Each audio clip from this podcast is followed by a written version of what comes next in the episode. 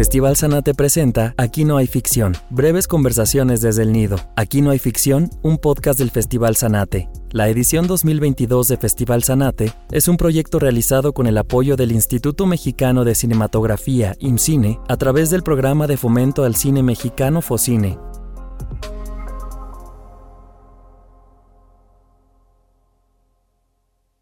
Ahora que decías eso lo de la experimentación, ¿no? Es decir, cuando Nichols define qué sería el documental, él dice que para que haya una película documental tiene que haber cinco cosas, ¿no? Una es el registro, que era lo que hacían los Lumière, pero solo registraban. Claro. Después está la línea narrativa, es decir, que hay que contar algo, que ahora podríamos ponerlo en tensión con las nuevas formas de representación en el documental, ¿no? donde no necesariamente hay que contar algo. Después está el punto de vista, que es súper importante y que por ejemplo, ciertas, ciertos registros o ciertas iniciativas en donde, por ejemplo, grabar a mi abuelita. Hay un punto de vista, no es un registro solamente, es decir, cuál es, desde dónde lo estás grabando, cuál es tu perspectiva, ahí aparece la subjetividad. Todo estoy posicionado, ¿no? Física y, emocionalmente con y lo que políticamente, yo estoy como claro. diría el compañero. Claro. ¿No? Y otro es la experimentación, precisamente. Es decir, el documental ha ido experimentando con el transcurrir de los años.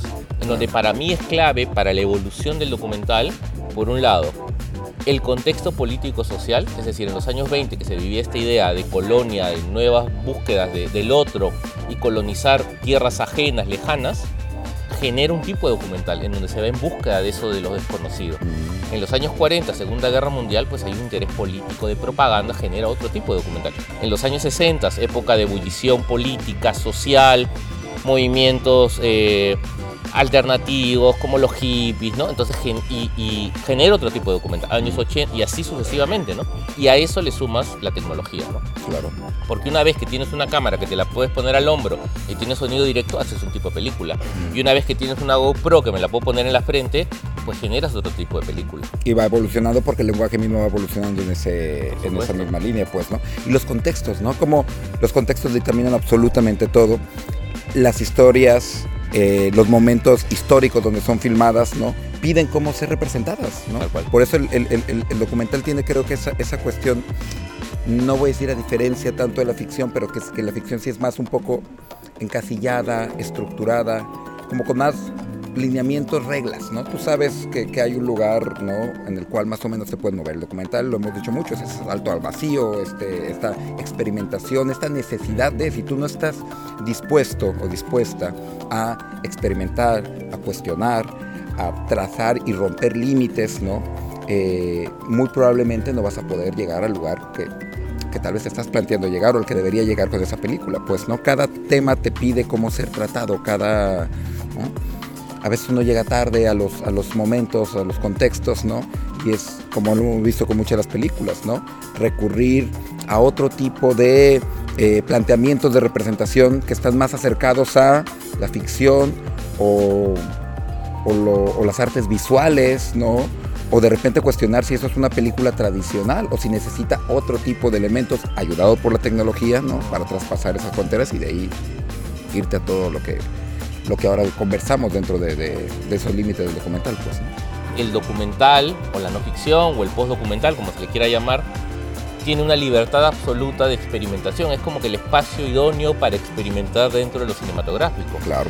Y, y es algo que ya históricamente yo creo que se ha estado dando, lo único que ahora es como que se ha roto esa falsedad, esa hipocresía que el documental tiene que ser subjetivo, el documental dice la verdad, ¿no?